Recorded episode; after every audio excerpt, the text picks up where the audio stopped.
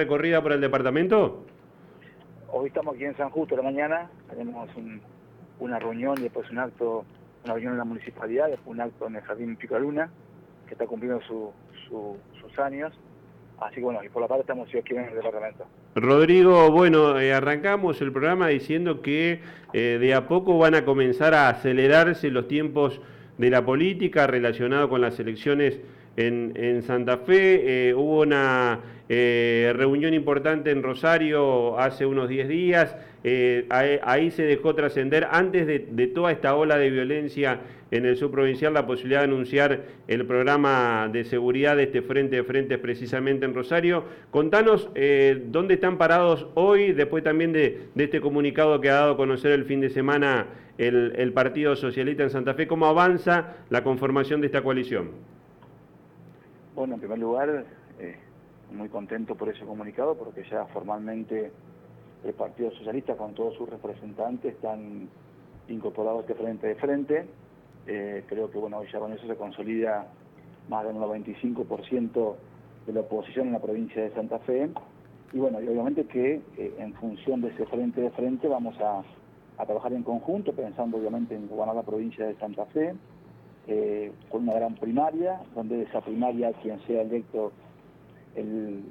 candidato gobernador, vamos a acompañar. Eh, pero a ver, yo eh, viendo lo que ocurre en la provincia de Santa Fe, lo que ocurre en la República Argentina, veo con cierta, a ver, no me preocupa la elección, me preocupa el gobierno, porque realmente quien asuma los destinos de esta provincia y de este país, sin ninguna duda va a tener un trabajo muy fuerte Vos de la seguridad, seguridad es un tema muy complejo. Bueno, tenemos gracias a Dios en Maxi Puyaro un, referente de eso que conoce porque creo que fue el único ministro de seguridad que estuvo los cuatro años en su cargo. Y bueno, en el caso no está apoyando a Maxi Puyaro, pero muy contento por la consolidación del frente a frente. Rodrigo, eh, más allá del tema inseguridad que ha estado en el, en el tapete los últimos días por eh, esta ola eh, que ha recrudecido en, la ciudad de Rosario, ¿cómo estamos parados en función de lo que tiene que ver con la producción, el impacto grande de la sequía? Se está hablando cada, semana las proyecciones de, los dólares que van a dejar de entrar por la merma en la producción por el impacto de la sequía cada vez es más grande. Te lo pregunto sabiendo eh, del, potencial que tiene el departamento San Justo tanto en lo agropecuario como en lo ganadero. Bueno, hoy la situación de la sequía diría que es casi desesperante. Eh, acá se ha perdido, eh, estamos hablando más de 3.400 millones de pesos de pérdida a nivel de, la agricultura, hay que sumar la ganadería, eh, estamos ansiosos, mañana hay pronóstico de lluvia,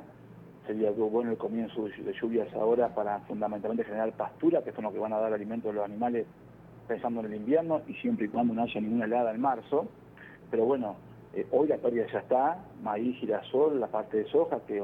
la gente podría ver por la ruta, pero no tiene la chaucha.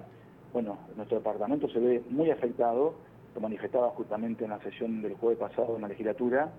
eh, obviamente que el, gobierno es socio en la ganancia, pero no es socio en las pérdidas, y tenemos que lograr rápidamente que, a ver, eh, entregar recursos vemos que es muy difícil porque los costos son altísimos, pero sí pensando en la posibilidad de una refinanciación importante de la, deuda del productor para que pueda encarar la nueva siembra, si no ser muy, muy difícil poder llevarlo a cabo.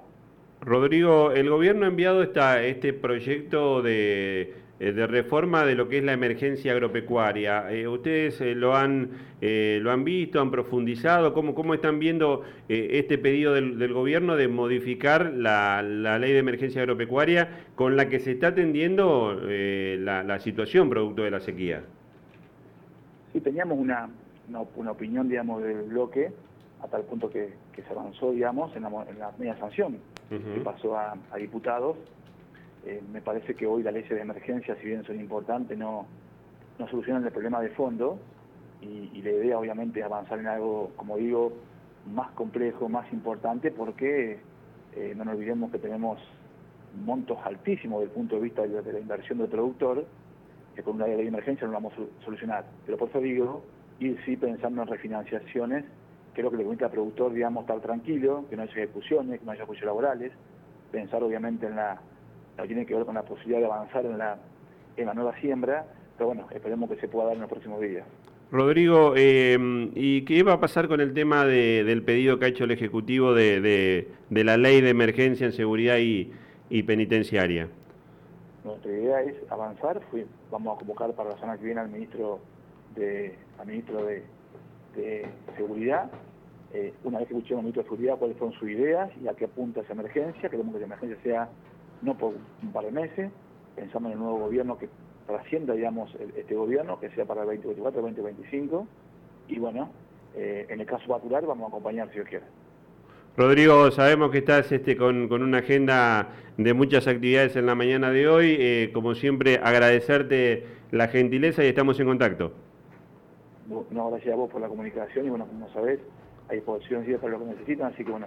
abrazo grande y, saludo a toda la radio a, todos los escuchas de tu audiencia. Te mando un abrazo grande, el senador eh, por el departamento San Justo, Rodrigo Borla. Bueno, este, hablando un poco de lo que tiene que ver con este tema de la situación